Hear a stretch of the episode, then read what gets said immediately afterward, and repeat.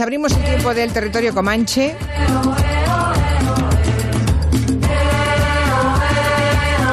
Máximo Pradera seguro que ha estado muy atento a las palabras de la presidenta de la comunidad. Todavía no sabemos esas zonas, pero Atentísimo. ya, pero ya podemos. De, hombre, estás muy contento porque te acaban de dar el premio, el trigésimo ¿cuánto? Trigésimo sexto premio Jaén de novela. Sí, pues Por no, una, por que una pero lo tenías muy calladito. Máximo, el hombre que Bueno. fue Sherlock Holmes ha ganado Que si ese luego- premio si literario. luego no ganas, sí, el hombre que fue Sherlock Holmes es un pastiche de Sherlock Holmes. Yo creo que ha hecho pastiches de Sherlock Holmes media humanidad, porque es un personaje que, claro, el canon eh, de Conan Doyle es el que es, ¿sabes? son cuatro novelas cortas y luego una serie de aventuras. Pero los fans de Sherlock Holmes nos quedábamos con ganas y entonces empezaron a producir desde el hijo, Adrian Conan Doyle, hasta. Decían que hasta Marcel Proust había escrito un pastiche de Sherlock Holmes. Y yo me he inventado un- también un pastiche para revivir al, a este personaje que tanto nos fascina. Y además, oye, un premio literario que tiene dotación económica, o sea que tendrás que estirarte, Máximo Pradera. Quede claro, nos alegramos enormemente por ti, de verdad. Pero. Todos los pero- triunfos de la gente que nos rodea lo- los celebramos enormemente. Miki Otero, gracias, buenas tardes. Hola, buenas tardes. Muy contento con la noticia de. porque soy muy fan de Sherlock Holmes y de Máximo Pradera todavía más, así que eh, me alegro muchísimo por él, la verdad. Nuria Torreblanca, buenas tardes. Buenas tardes, felicidades Max, qué ilusión. Gracias. También se lo, he- se lo he dicho a Ibáñez, que sabes que es eh, del círculo bueno, sí, sí. claro. es el experto. En Jaén tenemos precisamente a David García Asenjo. Oye, David, no estarías tú en el jurado, ¿no? Que el premio Máximo Pradera. No, no he tenido nada que ver. ojalá, ojalá. No, pero has estado en Tengo- otro, en otro jurado, pero claro, de cosas arquitectónicas, que son las tuyas, eso sí, ¿no? Sí, en el premio Málaga de Arquitectura que organiza el Colegio de Arquitectos de, de Málaga. Y bueno, la verdad es que si hubiera estado en el, en el jurado del premio de, literario de, de Jaén, eh, no habría ganado mención, porque es que tengo la mala suerte, o no sé, el, mal tino, de que siempre que elijo, o sea, mi propuesta no es la que gana. Entonces, eh, bueno, ¿qué le vamos a hacer? No, pero vamos, muy contento de haber participado en el, en el jurado este del premio Arquitectura de Málaga y nada, unas propuestas estupendas que lo que pasa que es como una fotografía eh, de lo que había antes de la pandemia, claro, porque todo casi todas las obras son anteriores a, a- Claro. al estado de alarma. Es que antes del estado de alarma, es que el estado de alarma lo congeló todo. Ya ven que David García Asenjo estrena segunda temporada en el Comanche, nuestro arquitecto de cabecera. Y si os parece, pues vamos a empezar yo eh, la intervención de la presidenta de la Comunidad de Madrid. En fin, está claro que estamos en plena segunda ola. Eh, A mí la cifra de los mil contagiados por cada cien mil me ha parecido abrumadora. Yo la verdad es que esa cifra no la había oído porque se da el promedio de toda la ciudad, de, de toda la comunidad de Madrid.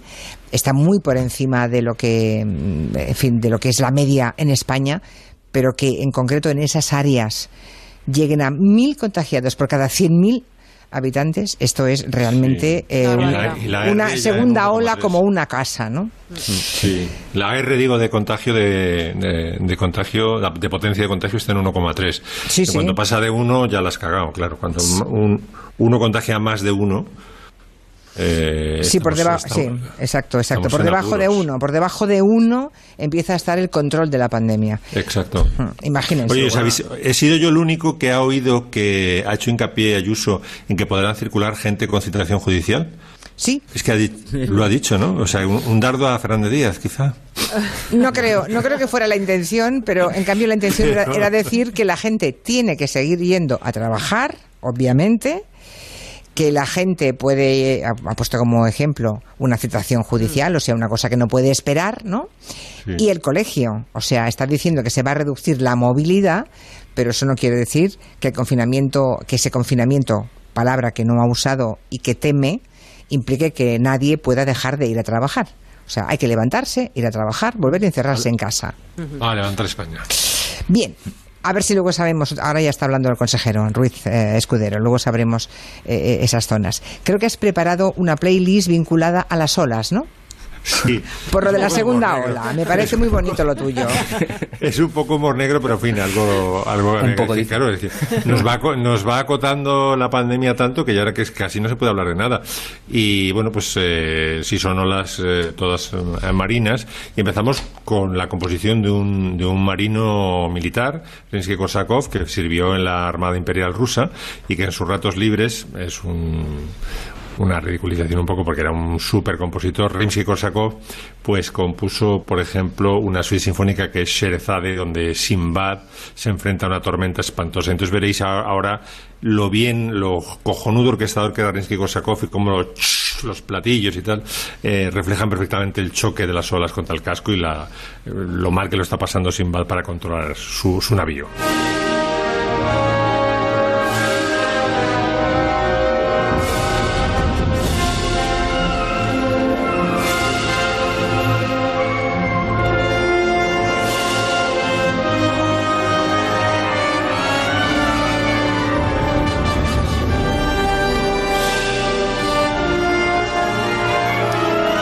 Son muchas olas, ¿eh? Esto es una tormentaza, ¿eh? Sí, sí, bueno, es que acaba escoñándose contra los arrecifes, no te Ya, digo ya, más. ya, O ya. sea, esto O sea, es... está clarísimo. El pobre Simbad, sí. Y luego, eh, de segundo plato, se prepara una, una propuesta de, de Nuria. Claro, yo no puedo pensar en ellos, ahora diré quiénes son, sin acordarme de Nuria diciendo el Ete y el Oto, ¿no? son los hermanos Calatrava, que se- sabéis No. que siguen en activo. Ah, sí. Claro. Siguen en activo, arrancaron a finales de los 50, ojo Sí. al dato, eh, y se han, se han esponjado hasta ahora mismo, que hacen pocos bolos, bueno, porque ya están mayores y aparte porque ya hay, los llaman menos, porque quizá el, el tipo de humor ya no, no encaja tanto con, con lo que va ahora en España, ¿no? Pero siguen, siguen haciendo bolos y, bueno, pues he traído una parodia de una canción de un eh, cantante, cantautor que se llama Manolo Díaz, que fue el puto amo en los años 60 y 70. Eh, fue, este fue miembro de el- los Sonor, que fueron los Proto Bravos, el, el grupo del que salieron los Bravos, luego compuso mucho en solitario y tal. Bueno, tiene una canción mm, un poco rara que se llama mm, Vino una ola dedicada a una chica que, que bueno que se la lleva una ola directamente y le, le pide a Dios que no se la lleve, que, que ya se ha arrepentido la chica. Era tan ridícula la canción que los hermanos Calatrava hicieron esta parodia.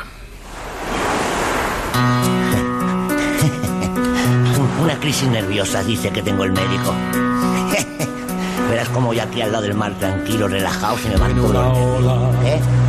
viene una ola, ¿Cómo dice usted?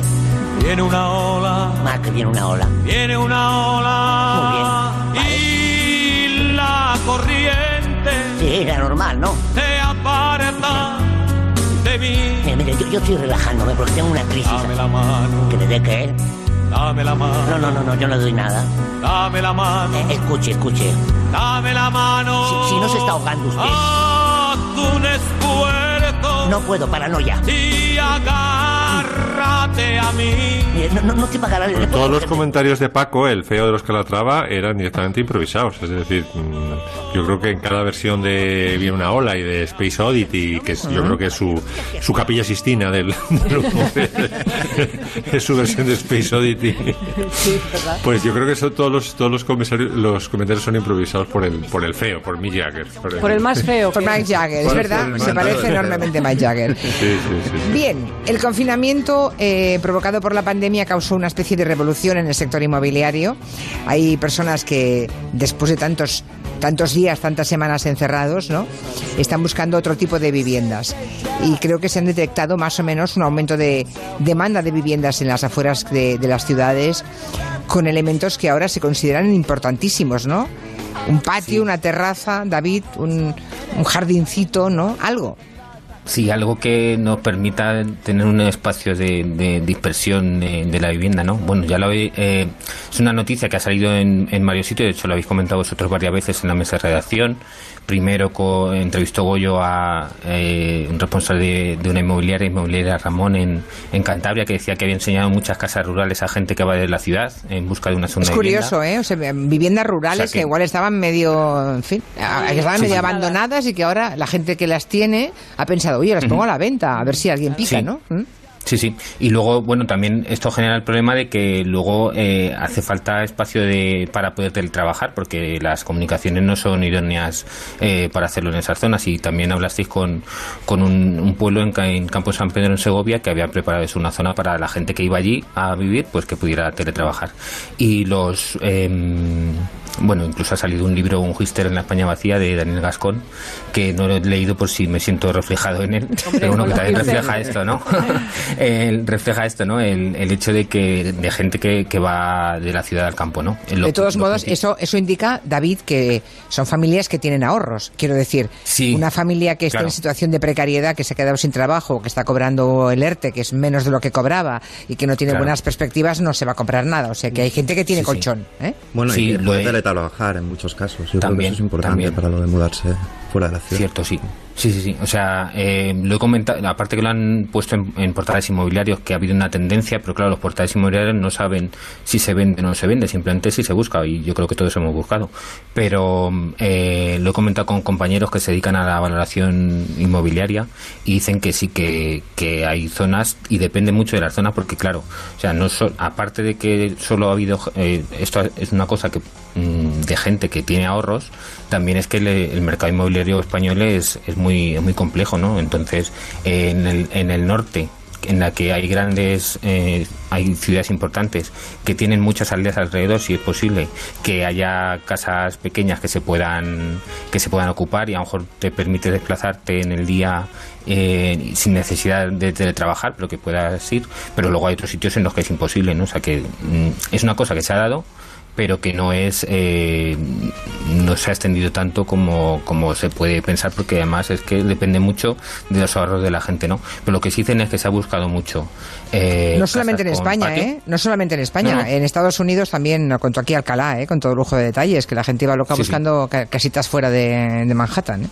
Sí, eh, lo comentó Guillermo Fesa este verano, También, que, sí. bueno, desde la escala que es eh, Nueva York y el estado de Nueva York, que es donde vive él, que, que se está produciendo mucho y nos llamaba la atención sobre el problema que se estaba dando, que era un, un problema de gentrificación, que es lo mismo que ha pasado en barrios deprimidos que empiezan a ser ocupados por profesionales con dinero, pues se dan cuenta de que en, en pequeños pueblos a las afueras de Nueva York, pues empieza a llegar gente con dinero, echan a la gente que vive allí, que a lo mejor paga un alquiler bajo, a esa gente que, que llega con dinero hace que se pierdan negocios eh, familiares porque, bueno, la gente iba a comprar el pan a- al sitio que conocía y a lo mejor ha empezado esta gente que llega de fuera pues empieza a pro- proliferar eh, cadenas eh, cadenas internacionales que hacen que suban los alquileres y que Ya. y que pues eso que se o sea que es una cosa que está bien que que se que la España vaciada se ocupe pero también hay que tener mucho cuidado con el riesgo de que eh, pues eso que suban los precios y que al final está el cambiando problema el lo estamos mundo, la llevando a otro pandemia- sitio Y otra Está cosa. cambiando el mundo. Sí, y otra cosa, sí, completamente, a todos los efectos, ¿eh? Por cierto, hay- y los edificios que estaban en construcción en las grandes ciudades, lo digo porque ahora no sé, ¿eh? no, no me he fijado, pero seguro que en las grandes ciudades pues habrá eh, edificios que estaban construyéndose y no me he fijado si no sé si hay algún cambio, si porque Pues- ahora imagínate que tú te quieres comprar sobre plano una, un piso de 80 metros cuadrados que no tenía previsto terraza, que tenía solamente ventanales o una terraza muy pequeña. Si está todavía en construcción y están todavía con los cimientos, se llegaría a tiempo para hacer un cambio de planes. Digo yo, Claro. ¿se, puede, Sí, ¿se podría o sea, hacer y se está haciendo? con todo lo que se ha hablado de que se repensaría el espacio de, Sí. de la vivienda y que volveríamos a, a volver a tener terrazas y pensar un pequeño espacio para trabajar, pues yo sí te digo la verdad, en las obras que, que voy viendo no noto que, que se esté, porque en muchos casos simplemente a lo mejor ampliar una terraza es quitarle 5 metros cuadrados al salón y que la terraza sea más grande, pero no estoy viendo que, Que se de eso, cambiando, que se haga nada de eso. Seguramente haya gente que si lo había comprado sobre el plano y no tenía terraza, pues a lo mejor busca otra cosa, pero no estoy viendo que haya modificaciones en los edificios que ya estaban en obra. Seguramente eh, haya un problema porque tenga un trámite, un proceso burocrático que haga que sea un lío para los técnicos y los promotores, pero que mm, no parece que, que eso mm, esté cambiando. Pero también es que es cierto que La burocracia, arquitectura- sí. Sí, perdona. No digo que la burocracia nos mata muchas veces. ¿eh? Uno quiere hacer una obra en casa, aunque sea una obra pequeña, y es Sí. que de verdad esto es todo es todo muy farragoso en España, ¿no? Habría que aligerar todo ese tipo de trámites. Está muy bien tener todo, que haya control para que no haya desmanes, pero sí es cierto que cualquier pequeño cambio que a lo mejor no supone ni uno eh, que tú vayas a beneficiarte, pues claro, ya supone pedir una nueva licencia, pedir un modificado, pedir una serie de cosas que en un principio vienen bien porque es control de, de lo que se hace, pero luego también pues ralentiza todo. Y Yo tengo unos amigos aparte- en Barcelona, para que te hagas una idea, tengo unos amigos en Barcelona que tenían que hacer, ah, que acaban de comprar un piso, lo, lo- lo tienen que tirar todo abajo, hacerlo completamente nuevo, y han estado tres meses esperando, porque eh, al vendedor no- no- le pidieron los planos de la vivienda y no los tenía ya, porque seguro que era el tercer o cuarto Mm. inquilino ya, ¿no? Bueno, pues como no había los planos originales para saber qué, se, qué tabiques se pueden tirar y cuáles no, hay que pedirlos al ayuntamiento. Tres meses esperando Bueno. a que el ayuntamiento te dé los planos originales de ese edificio. Una vez tuve que ¿Sabéis yo que a- ahora... Es, de- es que es una vergüenza. bueno, ¿Sabes, sí. sabes, David, que ahora nos controlan con drones, ¿no? Con A mí me llegó, Bueno, a sí. mí me llegó, sí, con drones se sobrevuelan las urbanizaciones, a mí me ha pasado. Yo hice una, un Sí, techado sí, para harías, garaje. Máximo. No, no, una- una- un, un garaje que estaba la- en, su- en superficie, vamos. Y puse un techado para que no le diera el sol al coche. Y con un dron eh, han decidido que eso es ampliación de la vivienda Y lo me están cobrando sí. más IBI. Que Lo solo por llaman- el techo. Claro, solo. claro. Sí, sí, sí, por Claro, techo. sí. Eso lo llaman en los pueblos la, ya pasa la avioneta de catastro. Entonces hace una, Sí, foto, sí, sí. hace- hace una foto aérea y eso vigilan. Lo que hacen es, eh, pues, echan una foto, eh, miran a ver si has construido luego ya tú puedes justificar porque hay veces que a lo mejor, eh, a mí me ha pasado que eh, alguien ha cambiado el suelo. El suelo tiene un color que parece distinto al que había antes y piensan que, han, que ha construido o teja, una cubierta, o como ha hecho más, una, una cubierta para el aparcamiento. Luego lo puede justificar. Pero vamos, lo que sí es cierto es que falta personal. El tema de la burocracia, el control está bien, pero que falta muchísimo personal. Sí, o sea, que pongan drones para vigilar me parece muy bien, pero... Está muy bien, sí, pero, cuando luego te piden los planos, por sí, favor, sí. tres meses Bueno, yo tuve- esperando. Yo tuve que ir eh, en un ayuntamiento de que iba a urbanismo, no, no se lo podemos dar y decir, mira, voy al archivo directamente y se lo pido al del archivo y el del archivo me lo dio al minuto. Pero Sí. al otro no le había dado la gana Ya, de ya. avisar. Y, No, es que depende del funcionario que sea amable Bueno, sí, o no, sí. que quiera buscarlo o no, claro. bueno, hacemos una una, pequeña pausa y a la vuelta regresamos. Vamos a ver si ya, eh, en total son 800.000 personas las que van a estar confinadas. Fuenlabrada, Getafe, Parla, San Sebastián de los Reyes, Ay. donde se encuentra a tres media, por cierto, y Alcobendas son los más grandes municipios eh, afectados. En total, 800.000 personas. Yo no sé, con las medidas que estamos escuchando, sí, de acuerdo. Em, reuniones de no más de seis personas, aforos de nuevo otra vez restringidos al 50%, comercios y tiendas todo cerrado a las 10 de la noche, parques y jardines cerrados. Pero para mil contagiados por cada 100.000, no sé yo si esto es una tirita para parar una sangría, ¿eh? Pero bueno, eh, igual estoy equivocada. Una pausa y seguimos.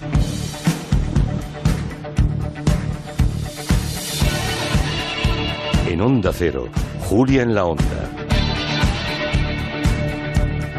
Con Julia Otero.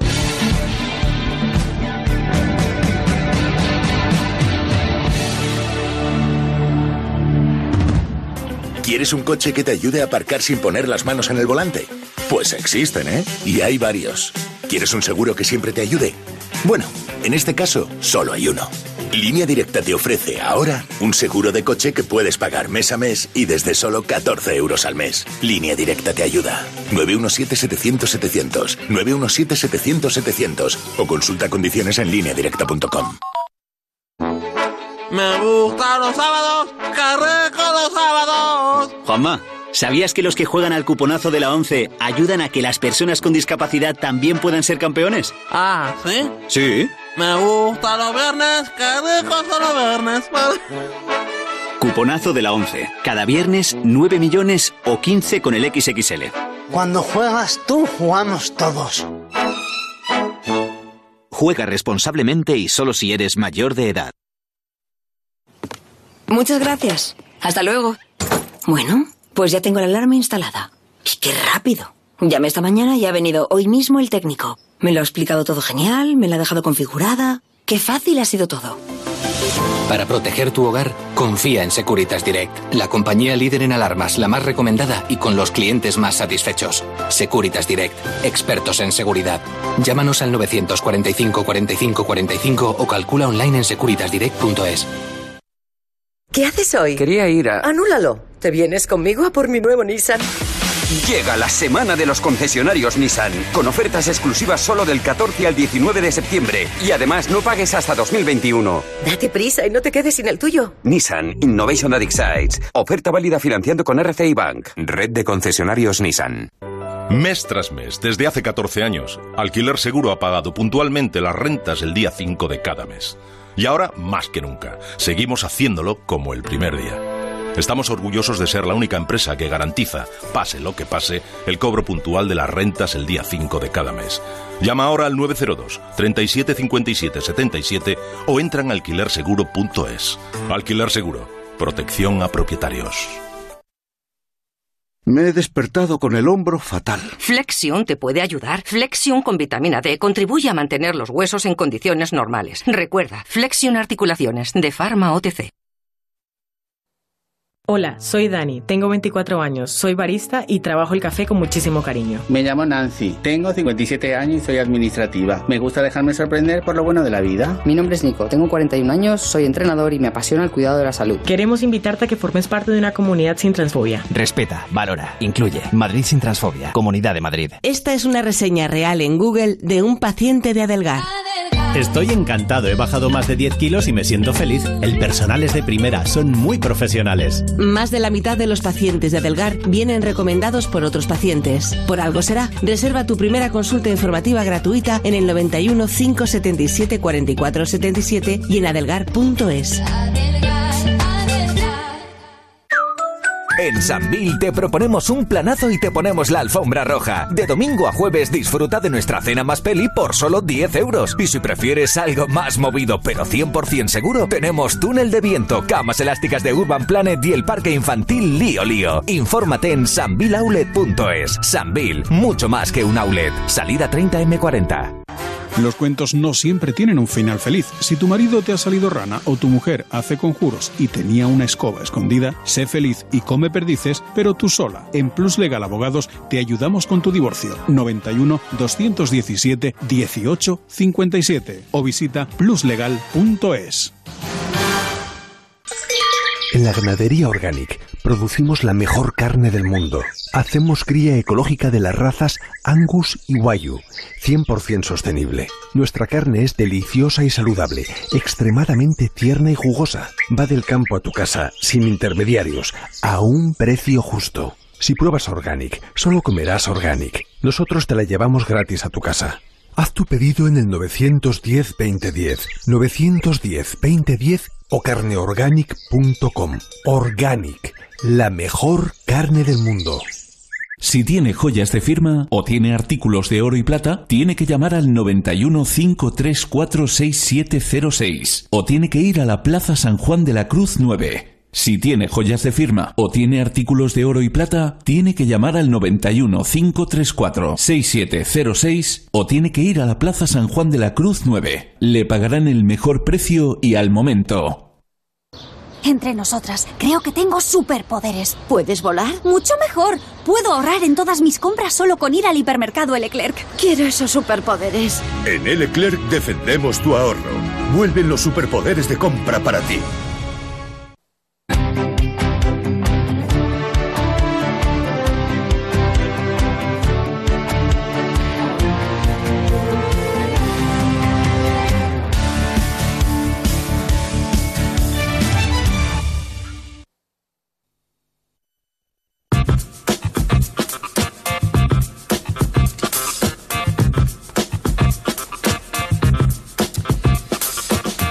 Estamos en el territorio Comanche y mm, nos quiere hablar Nuria de una serie en Netflix inspirada, bueno, en un personaje muy icónico en el cine, que es uh, Ratchet o Ratchet, que es la... La enfermera Ratchet. sí. Hombre, la enfermera Ratchet, sí.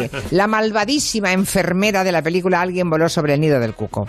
Ah, o sea que hay una infrahistoria en la película, ¿no? Muy curiosa. Exacto, sí, todo esto es la excusa porque hoy llega la serie que hay mucha gente pendiente de ver Ratchet.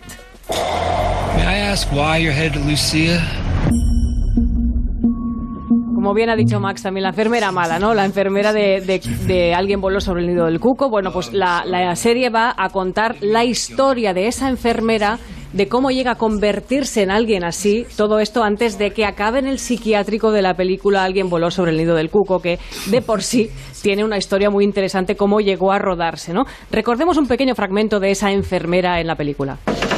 Señor McMurphy, la medicación. ¿Qué hay en esa píldora de caballo? Solo medicina le beneficiará. Sí, pero es que no me gusta que me hagan tomar cosas sin saber lo que son. Ah, no se enfade, señor McMurphy. Si no me enfado, señorita Pilbow. Pero es que no quiero que nadie me obligue a tomar nitrato potásico. ¿Comprende? No se preocupe, enfermera Pilbo.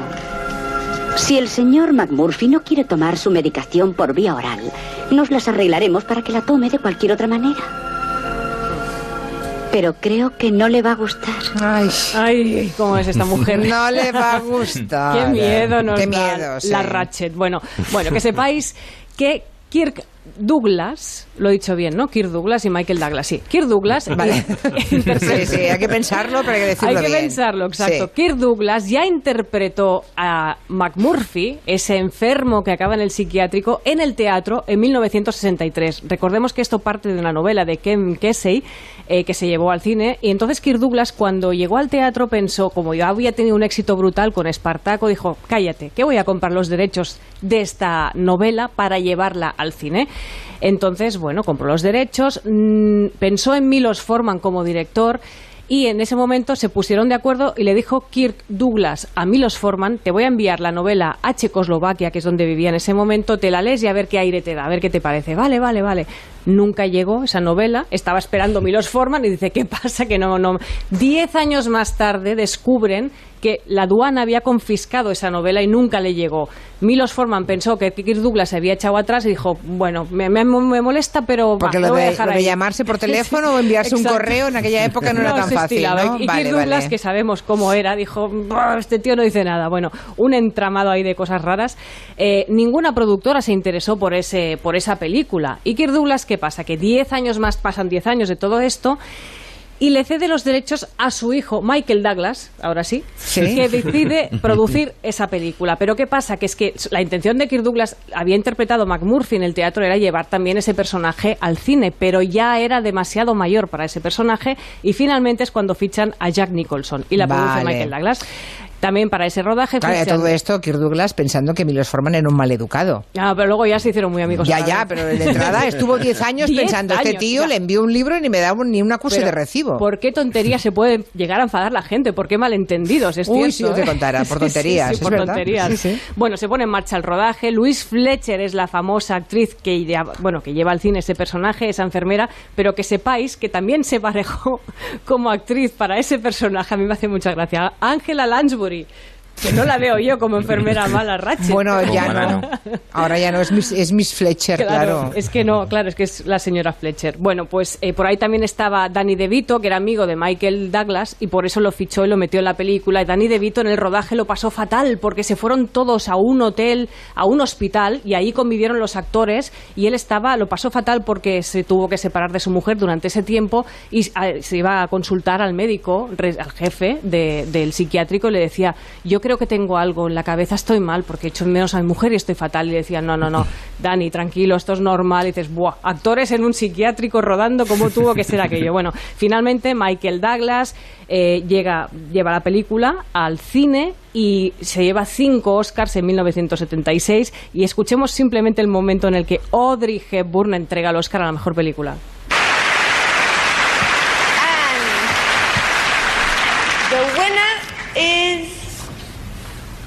Flew Over the Cuckoo's Nest.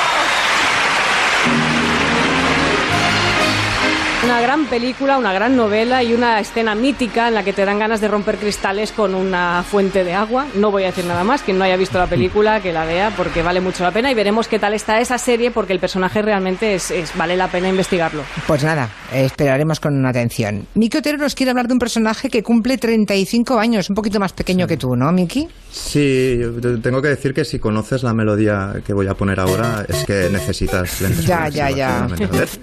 ¿Quién no conoce esta melodía? Melodía, por Dios.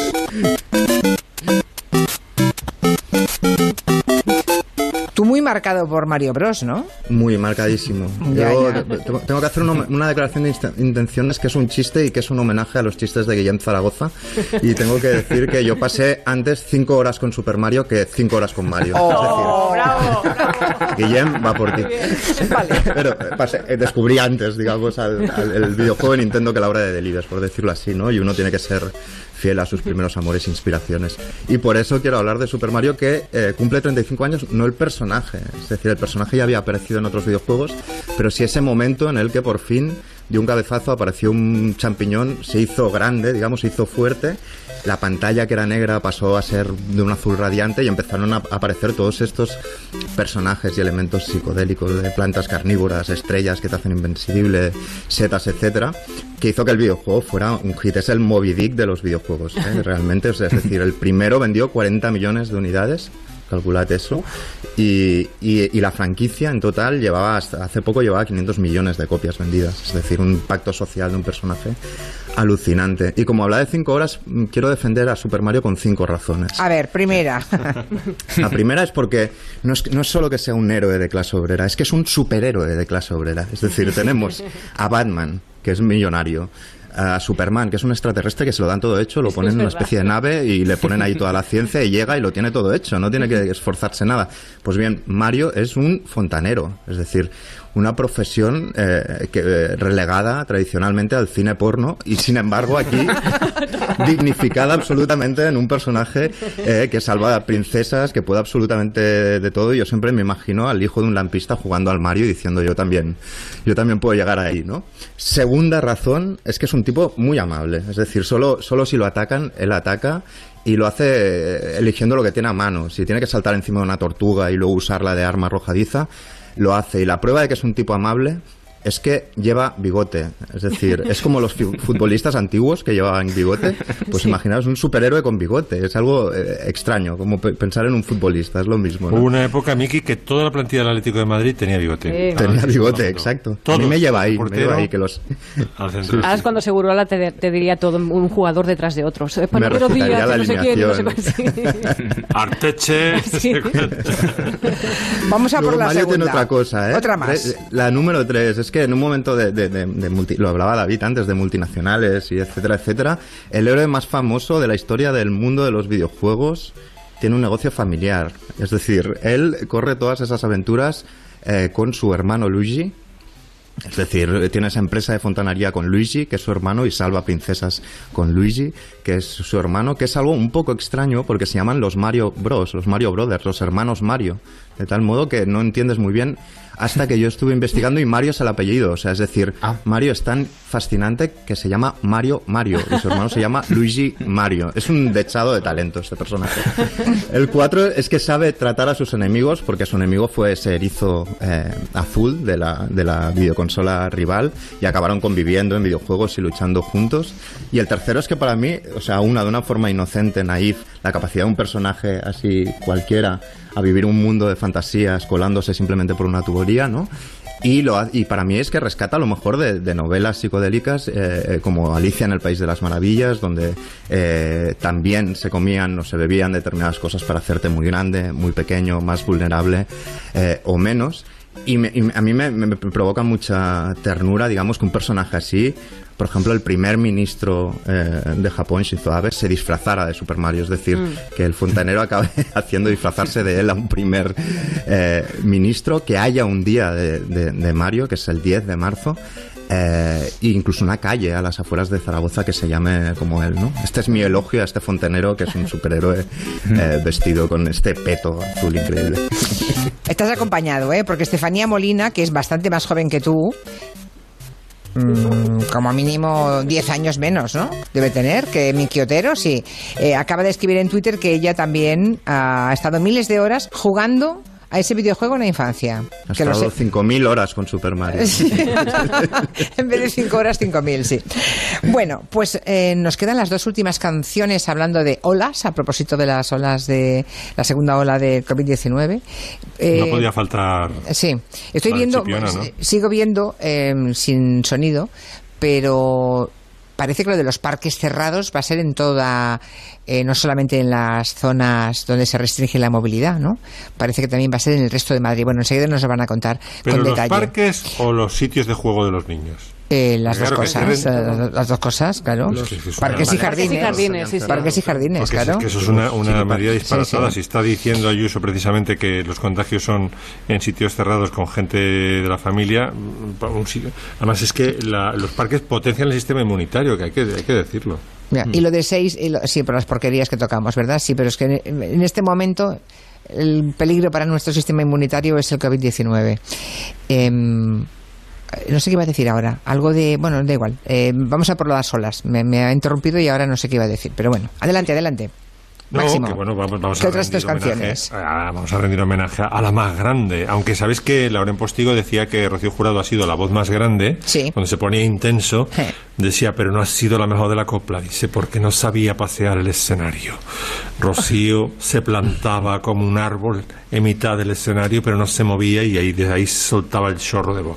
Bueno, esta es una de las canciones míticas de Rocío. No había pensado Y, eh, nunca en eso yo. Sí, ¿ves? pues fíjate, fíjate cuando la vayas a actuar, se planta y es como el chibum este, ¿cómo se llama el, el, eh, la cosa esta japonesa o china? No. Chikum, el chikum, que te plantas ahí como te enraizas en el suelo y así, así cantaba Rocío. Como una ola, tu amor llegó a mi vida. Como una ola de fuego y de caricias, de espuma blanca y rumor de caracolas. Como una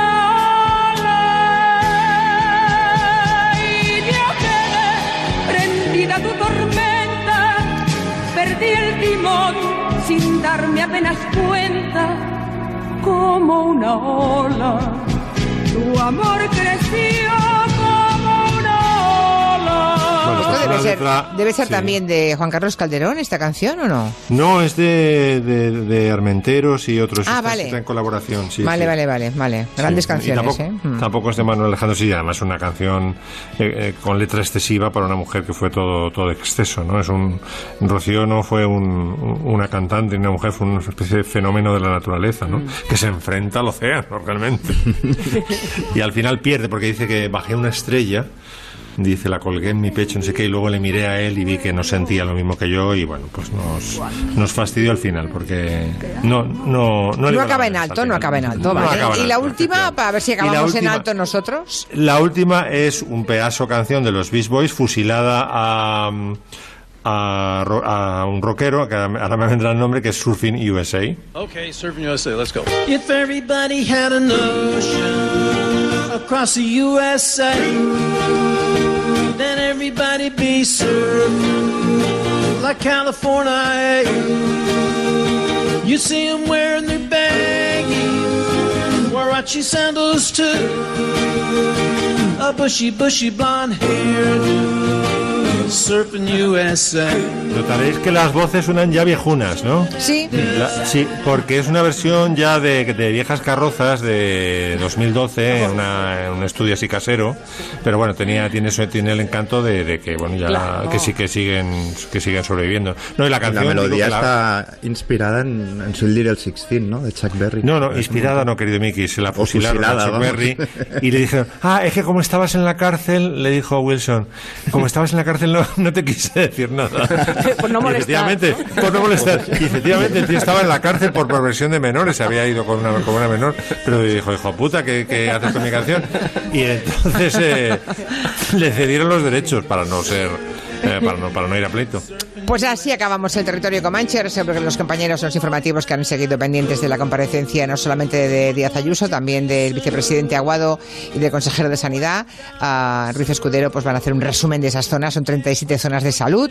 Ah, lo del límite de las seis personas me temo que es para todo Madrid, ¿eh? no solamente en esas zonas. Ahora, claro, si tienen que salir a trabajar, pueden salir a trabajar al colegio, al médico, em, ¿va a funcionar esta Eh, limitación de la movilidad? O sea, limitación de la movilidad para el ocio, digamos. Pero para Claro. todo lo demás, no, sé yo. Con ese nivel de contagio. no sé. Raro, Pero bueno, raro, raro. ahí lo dejamos. Gracias. Hasta la semana Hasta que viene. pronto. Chao, chao. Adiós.